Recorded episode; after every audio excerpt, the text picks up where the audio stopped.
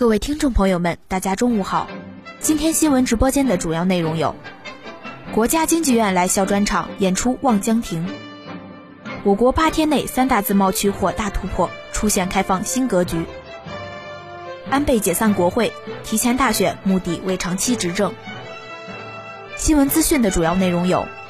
中国来了，你准备好了吗？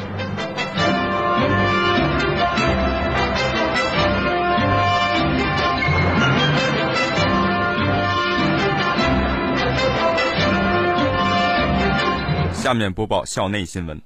国家京剧院来校专场演出《望江亭》。十一月十四日晚，科技会堂内灯火辉煌，场内座无虚席。二零一四年高雅艺术进校园，国家京剧院走进重庆邮电大学专场演出在我校精彩呈现。演出开始前，校党委副书记尤敏慧与国家京剧院一团负责人互赠象征友谊的礼物，希望重庆邮电大学和国家京剧院友谊长存。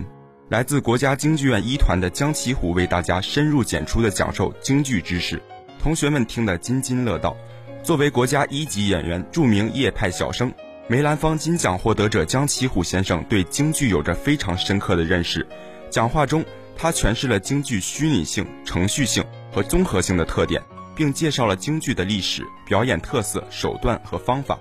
在讲解过程中，江其虎先生还与现场的同学们进行了幽默风趣的互动，从京剧的舞台表现形式和唱腔指导在场师生进行学习。随后，国家京剧院的艺术家们为大家带来了经典剧目《望江亭》。虽然是历史剧，但是生动的演出消除了大家对以往京剧的印象。作品真实的反映了当时人民群众对黑暗统治的愤怒和反抗。剧中塑造出了谭继儿这样一个机智勇敢的女性形象。让人印象深刻，演员们惟妙惟肖的表演，幽默风趣的剧情，百转千折的唱词以及华丽精致的戏服，将全场观众带入其中，让大家经历了一次历史文化的熏陶，一起享受了一场精彩纷呈视听的盛宴。演出结束后，全场响起经久不息的掌声，现场师生纷纷起立，对京剧艺术家们精彩表演表示敬意。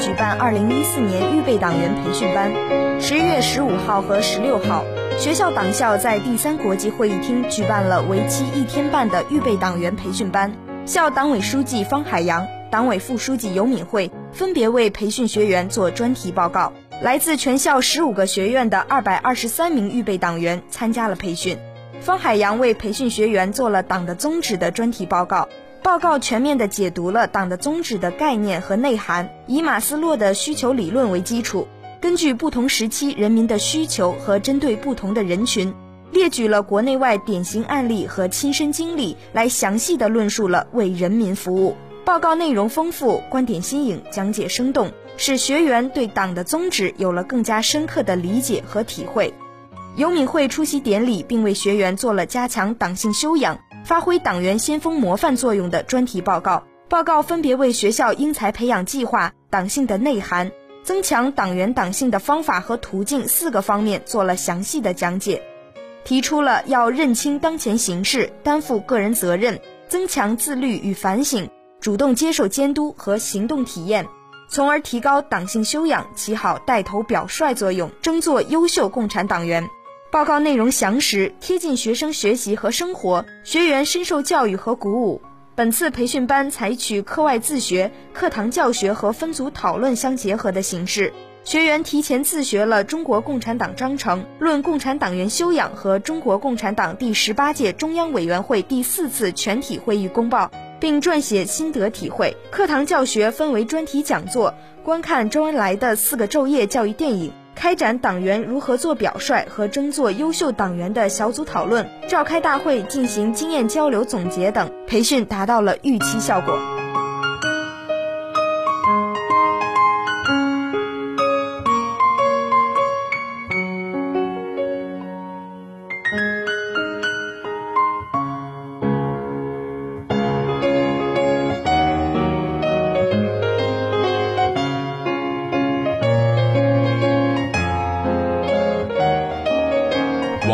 教授荣获第四届吴文俊人工智能科学技术奖。近日，第四届吴文俊人工智能科学技术奖在上海揭晓。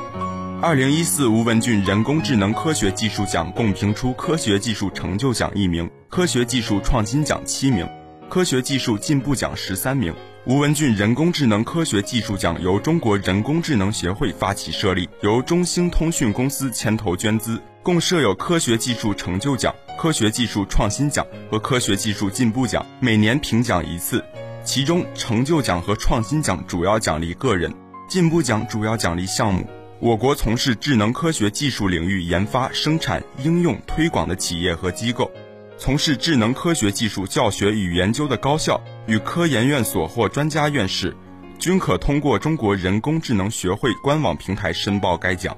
我校王国印教授因其在知识发现的粗糙及理论和方法方面的创新研究。获第四届吴文俊人工智能科学技术奖创新奖二等奖，是我校首位获此殊荣的科技工作者，也是学术界对我校智能信息处理科研团队长期坚持创新研究所取得的科研成果的高度认可，对提升我校人工智能领域科研水平、提高我校学术声誉、扩大国际国内学术影响具有重要意义。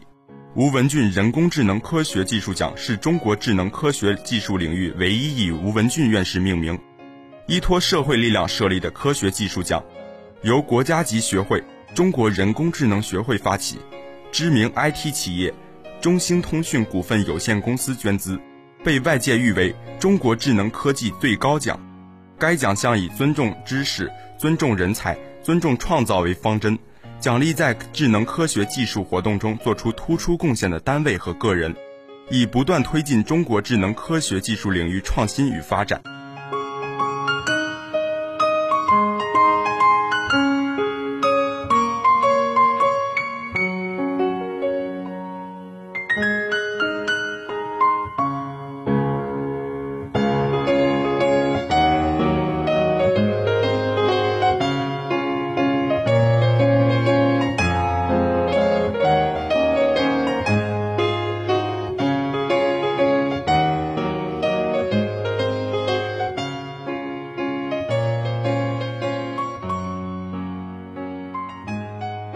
重庆市知识产权局组织新闻媒体来校集体采访。十一月十八号，第八届中国专利周活动走进重庆邮电大学。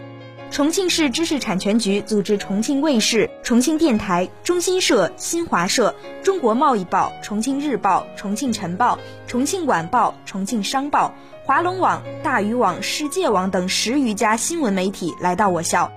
集体采访报道我校专利申请。转化等知识产权工作开展情况，副校长刘彦兵出席了与媒体记者的采访座谈。刘彦兵在座谈时指出，高校的知识产权工作要响应党的十八大关于实施科技创新驱动发展战略的要求，把科技创新摆在国家发展全局的核心位置，要加强知识产权保护，实施知识产权战略，并明确指出。我校以瞄准重大战略需求，加强知识产权保护，实施创新驱动发展为导向，并从加强我校制度建设、实施知识产权战略，立足信息行业科技创新全过程融入知识产权，加大知识产权的运用和推广，促进行业科技进步，建设知识产权服务平台，服务地方经济发展，加强知识产权师资队伍和人才培养建设等五个方面。详细介绍了我校知识产权工作所取得的成就。刘彦兵表示，我校作为邮电通信领域具有重要影响的特色高校，将一如既往地高度重视科技创新，立足信息行业，服务地方经济社会发展，利用自身人才、学科优势，积极开展创新研究，重视创新性成果的知识产权管理和保护，积极探索重邮、腾讯知识产权校企合作新模式。在促进专利创造、运用、管理、保护等方面做出应有的贡献。最后，刘彦兵、学校科技处知识产权中心的相关人员、腾讯专利创意获奖人员就记者关于我校获得的授权专利、国家标准、知识产权成果转化与企业知识产权合作等问题做了解答。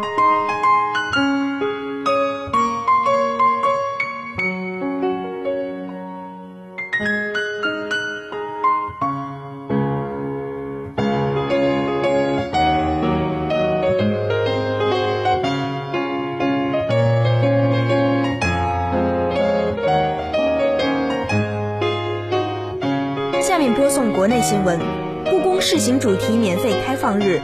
十二月三号教师免费游。新京报快讯：十二月三号，故宫为教师免费开放，但需提前十天预约。故宫博物院介绍，今年十二月以后，淡季内每个月的第一个周三都会试行主题免费开放日，以引导部分观众避开参观高峰期，获得更好的参观体验。一、五类人群获免费。故宫相关负责人透露，能够享受主题免费开放日的群体分别为教师、大专院校学生、现役军人和公安民警、医务人员、志愿者。十二月三号，教师将作为首批免费参观群体入宫，之后大专院校学生将在二零一五年一月七号免费参观。据介绍，目前故宫博物院已设每周二为学生免费参观日，但对于大专院校。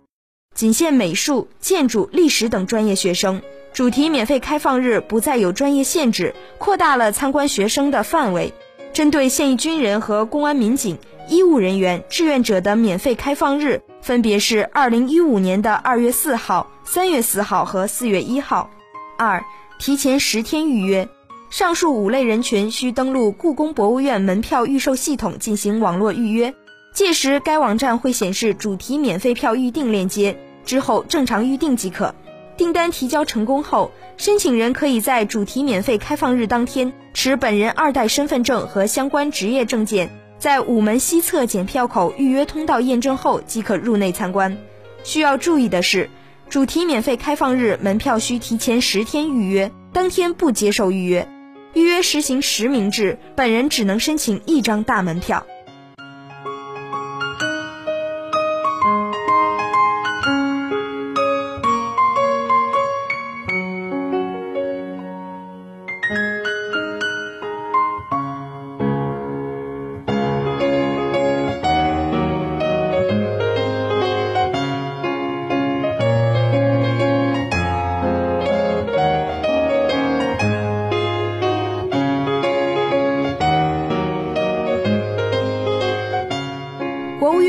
政策扶持小型微型企业发展。新华网北京十一月二十号电，近日，国务院印发关于扶持小型微型企业健康发展的意见，从资金支持、财税优惠、创业基金建设、促进企业信息互联互通等方面提出一系列政策措施，扶持小微企业健康发展。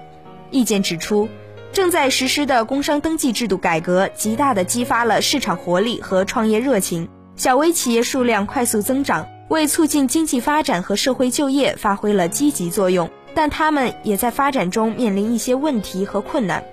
为此，意见提出了措施：一是充分发挥现有中小企业专项资金的引导作用，鼓励地方中小企业扶持资金将小型微型企业纳入支持范围；二是认真落实已经出台的支持小型微型企业税收优惠政策。根据形势发展的需要，研究出台继续支持的政策。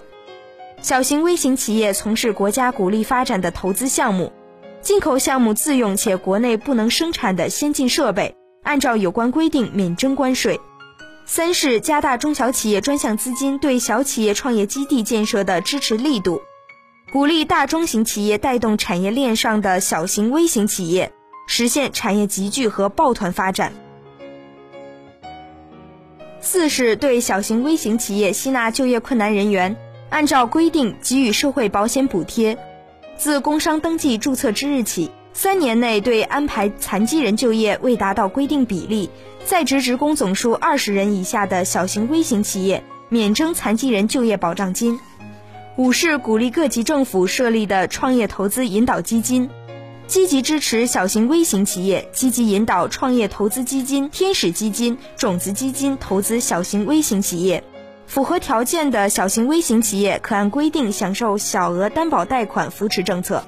六是进一步完善小型微型企业融资担保政策，大力发展政府支持的担保机构，引导其提高小型微型企业担保业务规模，合理确定担保费用，进一步加大对小型微型企业融资担保的财政支持力度，综合运用业务补助、增量业务奖励、资本投入。代偿补偿、创新奖励等方式，引导担保、金融和外贸综合服务企业等为小型微型企业提供融资服务。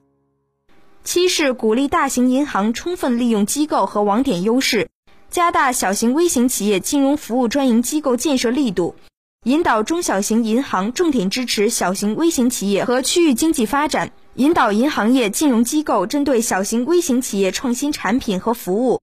单列小型微型企业信贷计划，大力推进具备条件的民间资本依法发起设立中小型银行等金融机构。意见要求各地区各部门结合实际，在落实好已有小微企业扶持政策的基础上，加大对有关政策的解读、宣传力度，简化办事流程，提高服务效率，确保各项政策尽快落实。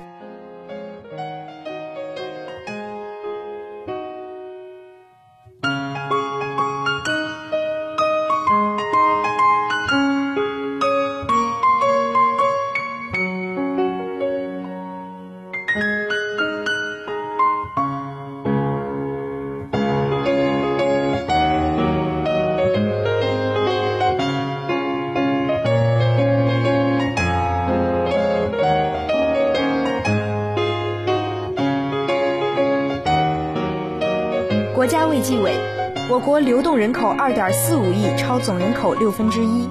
本报北京十一月十八号电，国家卫生计生委十一月十八号发布《中国流动人口发展报告（二零一四）》显示，二零一三年末，全国流动人口达二点四五亿，超过总人口的六分之一。该报告认为，我国城镇化率已超过百分之五十，城镇化进入结构调整为主。中小城市加速发展和回流的阶段，就地城镇化条件已基本具备。据国家卫生计生委流动人口司司长王谦介绍，我国流动人口呈现以下几个特点：流动人口流向集中的趋势不变，特大城市人口聚集态势加强，跨省流入人口中东部地区所占比例为百分之九十点五，与二零一零年基本持平；西部地区为百分之七点一。比二零一零年下降零点六个百分点，中部地区为百分之二点四，比二零一零年上升零点五个百分点。同时，不同省份的跨省流入人口数量发生较大变化，北京、上海吸纳跨省流入人口的趋势进一步增强，广东、江苏跨省流入人口减少幅度较大。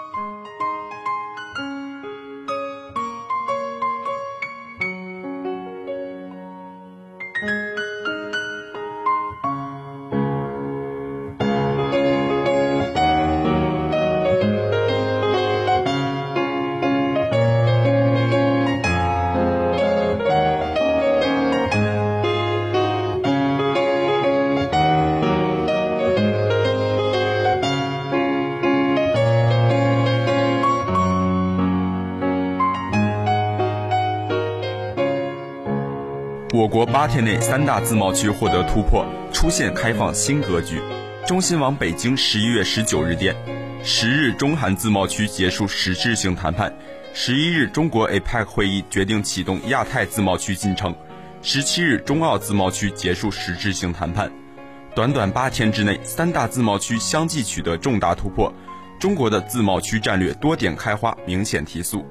在外界看来，中国正加快实施自贸区战略。全方位的开放新格局出现轮廓，这不仅有利于构建开放型经济新体制，为中国经济注入新的开放红利，同时也将为相关地区乃至世界经济增添新的发展动力。自十一月十日至十七日，在刚刚过去的八天时间里，中国对外自贸区战略明显提速，并迎来一系列关键性成果。自二零一二年五月启动谈判的中韩自贸区，是中国迄今为止对外商谈的覆盖领域最广、涉及国别贸易额最大的自贸区。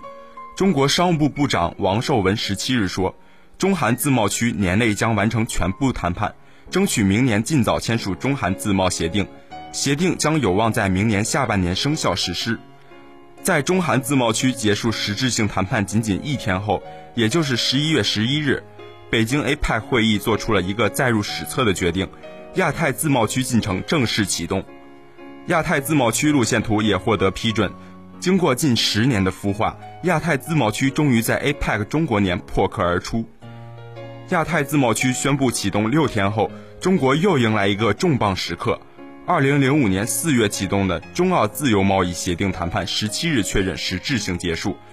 这意味着历时九年多谈判博弈的中澳自贸区即将瓜熟蒂落。根据谈判结果，中澳自由贸易协定范围涵盖货物贸易、服务贸易、投资和规则共十多个领域。中国对澳大利亚绝大多数产品关税最终降为零。在投资领域，双方在协定生效日起相互给予最惠国待遇。在商务部研究院国际市场研究部副主任白明看来，三个对外自贸区的突破意义重大，其中中韩自贸区、中澳自贸区将成为未来国际市场上的活跃热点，这有利于降低美国主导的跨太平洋伙伴关系协议对中国的消极影响，也会对推动中日韩自贸区、亚太自贸区的进程产生反压和倒逼的积极作用。外界分析，对外自贸区多点开花。显示中国正在积极落实十八届三中全会作出的坚持双边、区域次区域开放合作，以周边为基础，加快实施自贸区战略的重要部署。随着若干对外自贸区的突破，中国全方位开放新格局也轮廓初显。在这个新的开放蓝图上，中国已完成与东盟、新加坡、巴基斯坦、智利、秘鲁、哥斯达黎加、新西兰、冰岛和瑞士等十二个国家和地区的自贸谈判。正在谈判的还有中国与挪威、中日韩自贸区等六个自贸协定。此外，中国还在大力推进“一带一路”的建设。中国商务部研究院国际市场研究部副主任白明对中新网记者表示：“中国正加速建设对外自贸区，加大对外开放力度。这既是主动参与和适应国际分工变化的现实需要，也是应对国际竞争压力、在全球化过程中争夺话语权的必然举措。”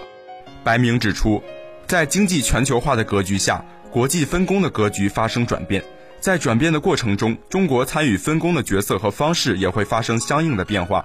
而实施自贸区战略，是中国为主动适应国际市场变化而采取的重大策略。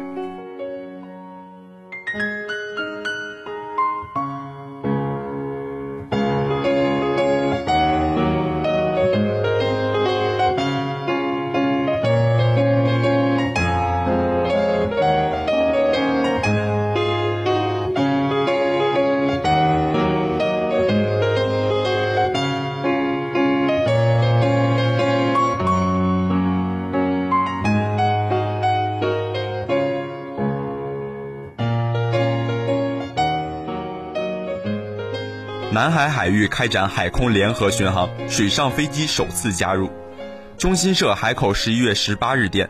十八日上午八时，海南海事局海巡二一轮从青兰港出发。中午十二时，美亚航空水上飞机于万宁水库美亚航空起降场起飞。中午十三时左右，在文昌钻井平台水域汇合，对周围海域开展了海空立体巡视。南海海域首次有水上飞机加入的海空立体联合巡航，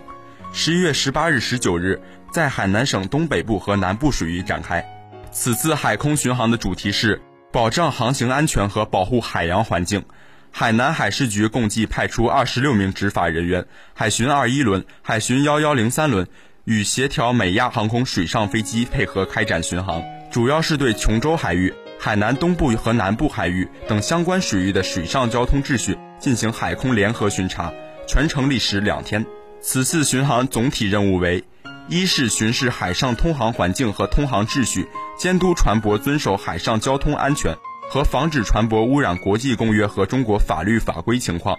二是监视海洋环境；三是探索运用水上飞机巡航和船舶飞机海上联合巡航方式；四是检查导航设施情况。对航标、船舶自动识别系统、基站等设施进行巡查，检验海图等有关航海图书资料的准确性。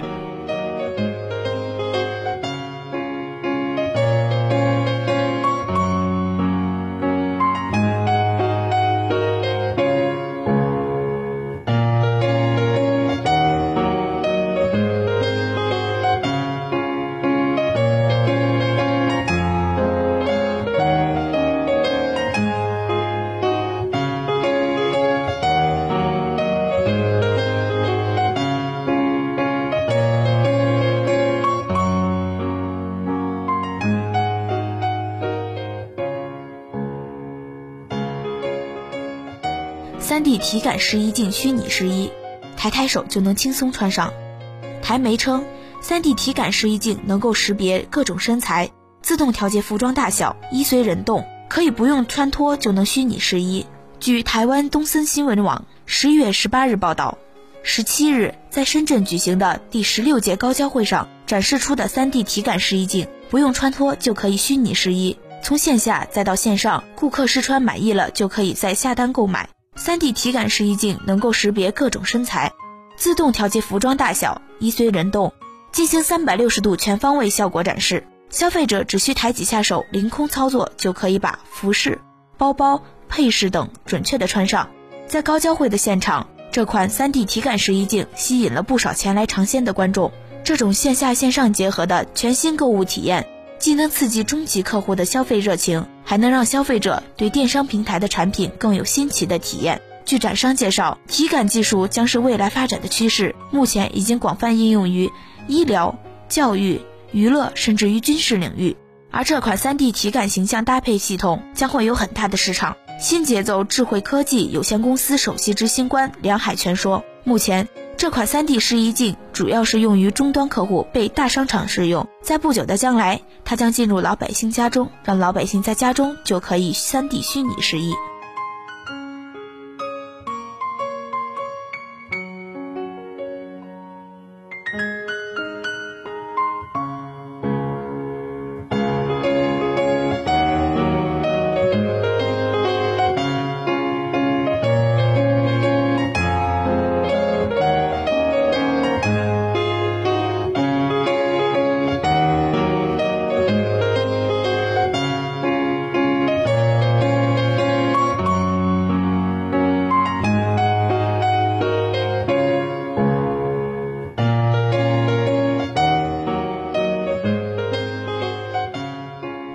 二号夺全球超级计算机四连冠，驻颜飞机。在最新发布的全球超级计算机五百强排行榜中，中国国防科技大学研制的天河二号超级计算机，以每秒三十三点八六千万亿次的浮点运算速度获得四连冠。而美国能源部最近也表示，将投资三亿多美元建造两台超级计算机，其运算速度有可能达到天河二号的三到五倍。这听起来高大上的超级计算机，其实离我们的日常生活并不远。天河二号超级计算机到底有多快呢？形象地说，天河二号运算一小时，相当于十三亿人同时用计算器算一千年。那这脑子转的特别快的天河二号到底有什么用呢？天河二号副总设计师吴庆峰研究员表示，超级计算机通常会被运用到像基因组测序这样需要应对大量并行处理任务的项目当中。C 九一九大客机高精度的外流场系统计算，在国际上首次实现了高精度、大规模的数字模拟，为国产大飞机的供给研制提供了关键的数据。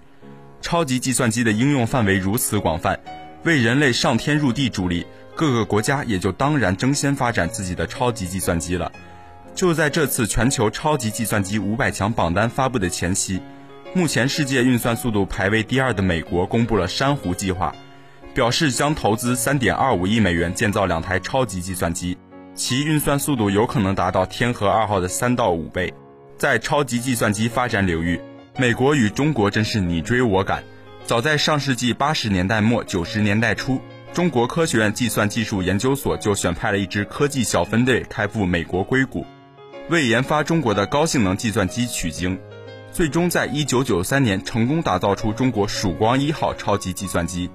此后，曙光系列高性能计算机不仅被应用到中国的国防、地质、石油勘探等领域，也被广泛应用于社会的各个方面，像今天的天气预报、汽车设计过程中碰撞等安全测试模拟等。你还记得北京奥运会开幕式上缓缓展开的中国山水画卷吗？曙光公司副总裁沙超群先生介绍，那里面也有高性能计算机超级运算的贡献。当时负责奥运开幕整个渲染工作的是水晶石这家公司，我们给他提供了五百台服务器，他来进行模拟渲染，每个人应该在哪个点，那个画轴应该怎样打开，甚至开幕的时候这个画轴应该在画面上怎么放等等，这些进行实时的渲染和计算。当然，随着大数据、云计算等互联网技术的发展，超级计算的应用范围进一步扩大，比如。超级计算机可对网络用户庞大的搜索数据进行分析，从而得出某一地区网络用户近一段时间的消费喜好和需求。商家可利用这些信息推出相应的产品。中国科学院计算技术研究所高性能计算机研究中心副主任翟志刚先生表示，超级计算机在人们生活中的应用范围会不断扩大。他对中国超级计算机的发展前景很乐观，尤其是这次天河二号再次取得 TOP 五百的第一名，无论是作为同胞还是同行都是非常高兴的。在高性能计算机或者说高性能计算的发展上，我们希望通过天河、曙光、神威这样一些系统的发展，从点到线，以线带面，从整体上提高我国高性能计算或者说信息技术的水平。从为大飞机生产提供数据到研究地震，从天气预报到消费购物。希望超级计算机未来能够覆盖到我们日常生活中的更多方面，真正让科学改变生活，让生活的每个细节都体现着超级智慧。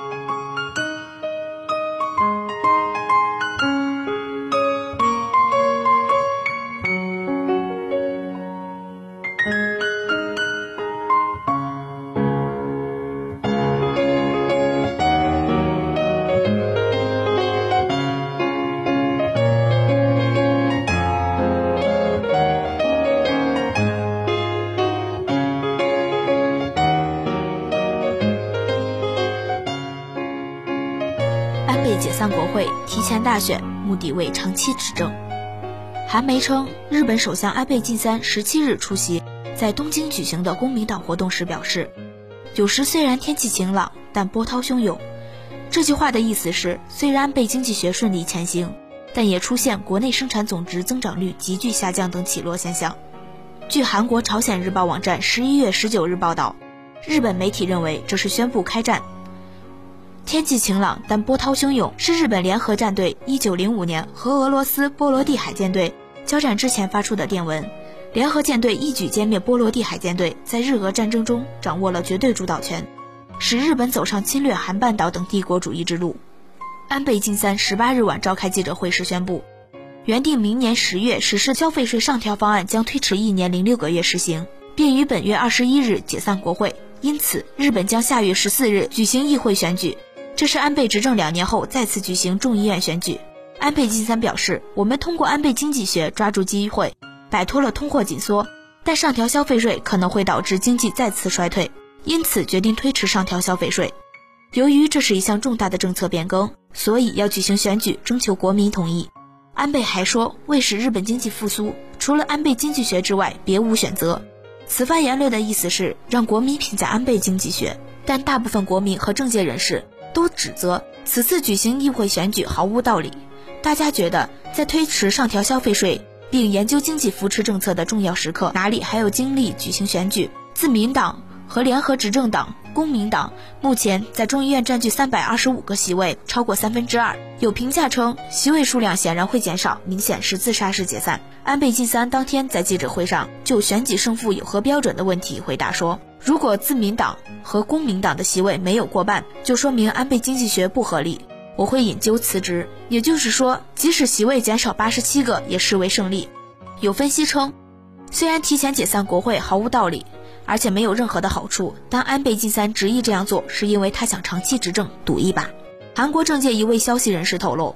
安倍晋三想上调消费税，但官房长官等参谋说服他提前举行议会选举，并推迟上调消费税。他们认为，在野党处于分裂局面，自身支持率又在百分之四十以上，所以胜券在握。如果在此次选举中获胜，安倍晋三的任期会延迟至众议院任期结束的二零一八年。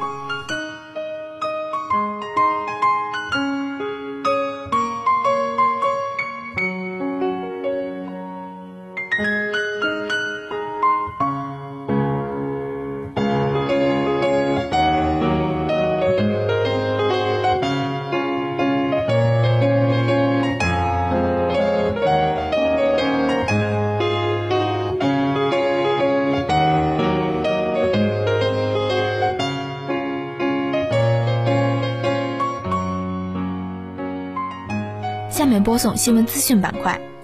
中国来了，你准备好了吗？从最近的 APEC 会议到后来的 G20 会议，中国给予了世界一个全新的印象，同时，六十一岁的习近平作为中国的缩影，高大强壮、自信而坚定。他并不害怕展现他的个性。习近平更喜欢自己的判断，而不是保守派一致同意的风格。他被看成是中国国内改革以及地区和国际角色的坚定代言人。在最近的几次会议上，习近平打算勾画最有利于中国的形态。中国在购买力评价方面已经成为世界第一大经济体。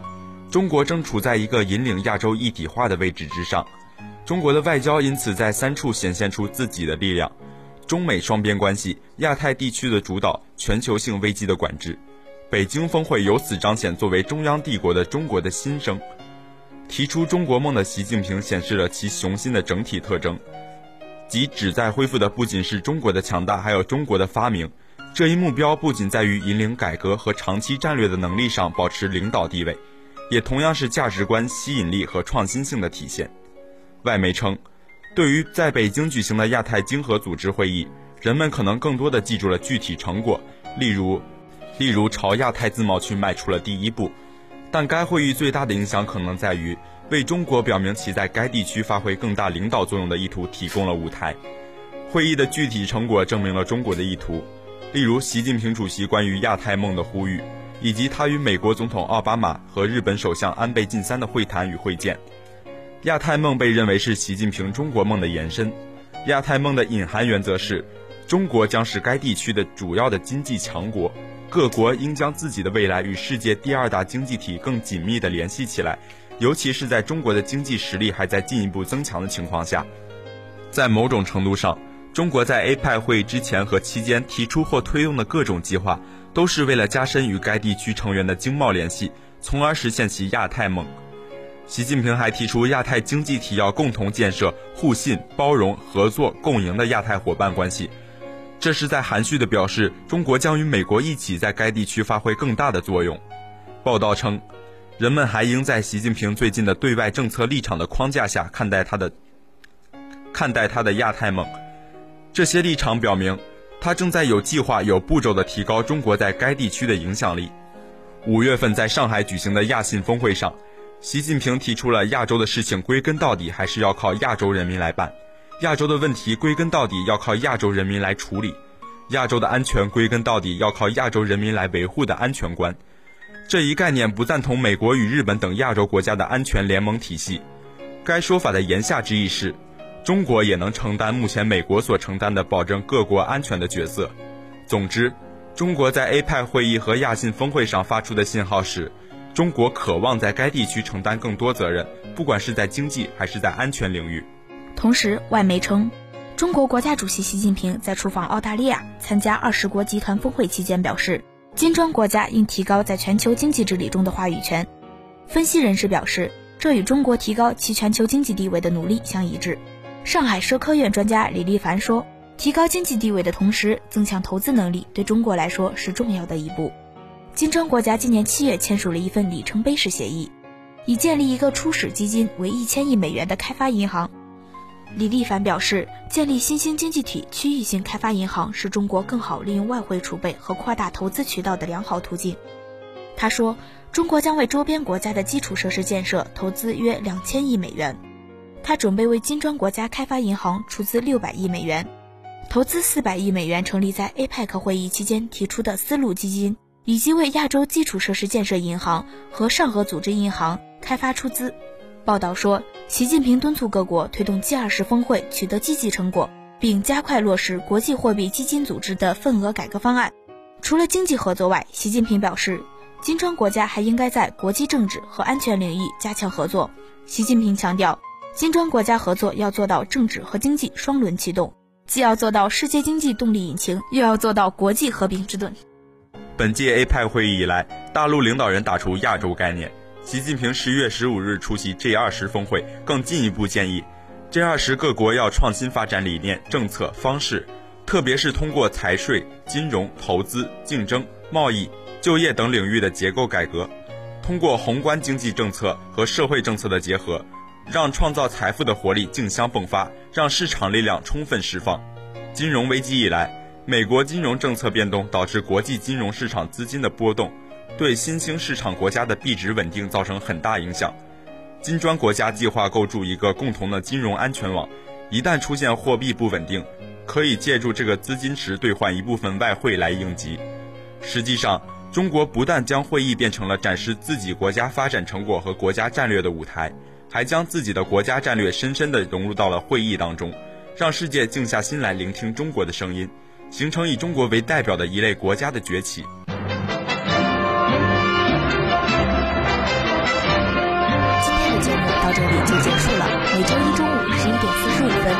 直播间。